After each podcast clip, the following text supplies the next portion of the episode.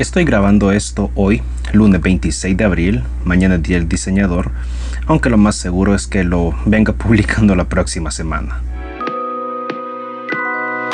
Principalmente hablo sobre diseño gráfico, fotografía y, me gusta deconstruir la industria creativa.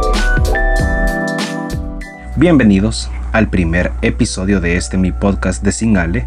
Mi nombre es Alejandro Mártir y bueno, Empecemos. Como dicen, vayamos por partes, así que primero, ¿quién soy? Bueno, soy un joven adulto de 26 años. Trabajo como diseñador gráfico desde 2014 en agencias de publicidad, actualmente en Ogilvy. También he trabajado como diseñador gráfico in-house y como freelance por temporadas, así que algo debo haber aprendido estos años. Bien, ahora que ya tienen una vaga idea de qué hago, veamos qué pasa con el Día del Diseñador no será un episodio tan largo, así que tranquilos.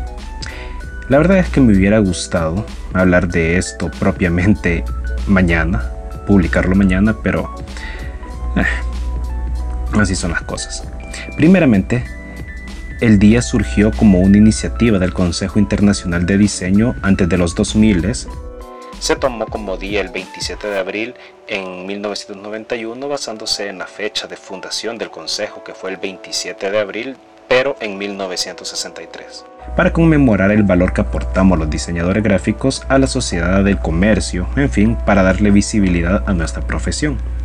Hasta aquí todo bien. Entonces, pongámonos en situación. Hace años, si alguien quería un diseño de algo o lo que sea, si ese alguien quería que se viera bien, debía recurrir a un diseñador al cual pues había que pagarle sus honorarios, claro. Todo bien hasta ahí.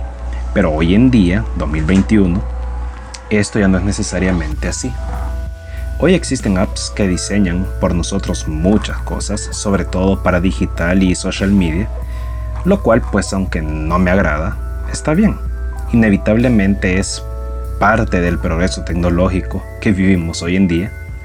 El problema surge cuando estas apps empiezan a reemplazar a diseñadores gráficos profesionales que viven de ello.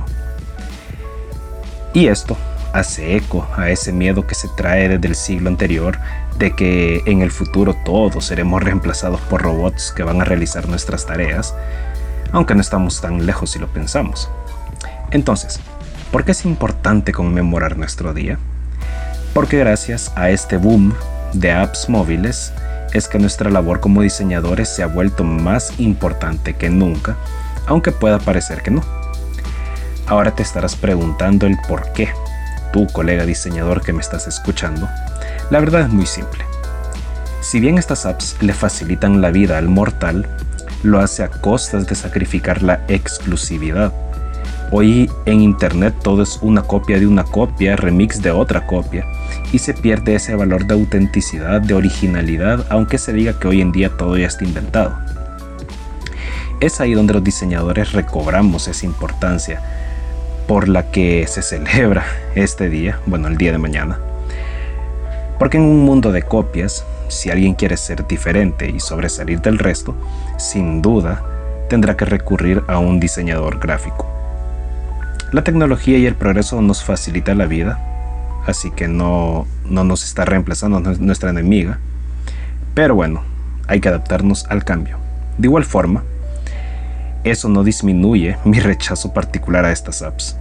Antes de finalizar, hagamos un repaso de algunos de los diseñadores gráficos que han marcado el mundo, por si tienen tiempo de indagar sobre ellos después.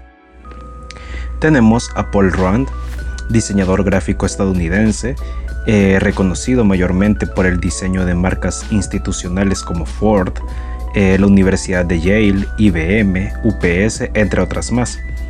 También tenemos a Saul Bass, también estadounidense, diseñador gráfico conocido por su trabajo en la industria del cine y en el diseño de algunas de las marcas más importantes de Estados Unidos como ATT, Continental Airlines, em, Quaker, Rockwell International, United, United Airlines, entre otras más.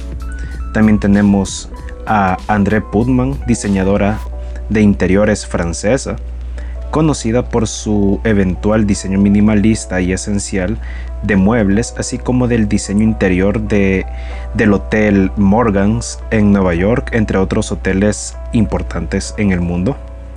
También tenemos a Milton Glaser, diseñador e ilustrador estadounidense, uno de los grandes, eh, creador del icónico logo de I Love New York, también diseñado eh, también diseñando durante su carrera más de 300 carteles, entre los que se encuentra el famoso cartel de Bob Dylan. También está Massimo Vignelli, diseñador gráfico italiano. Su lema era Design is One, que en español es El diseño es uno. Creía que la búsqueda del significado es lo primero que debe hacerse, lo que permite entender mejor la naturaleza del proyecto, Tuvo clientes importantes como Ford y American Airlines, por citar solo dos. También otro de sus trabajos más destacados se encuentra el diseño de todo el mapa y, manual de señalética del metro de Nueva York. Wow, realmente un proyecto grande. También tenemos a Paula Scher, diseñadora gráfica estadounidense.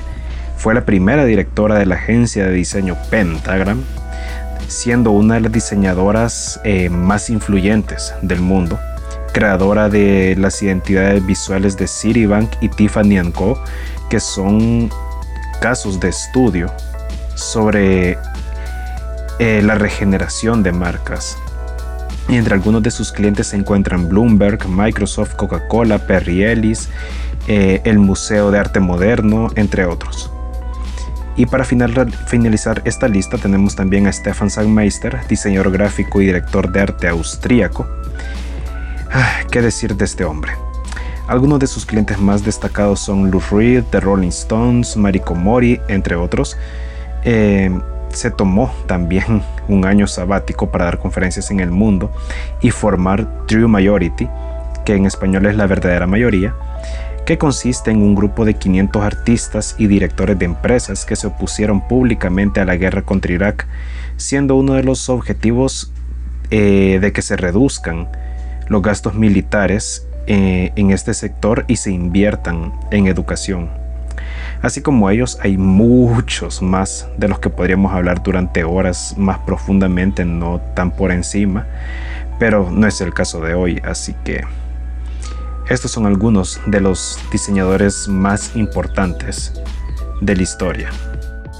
Y bueno, hasta aquí el episodio. Espero te haya gustado, te haya aportado en alguna medida y te haga reflexionar un poco.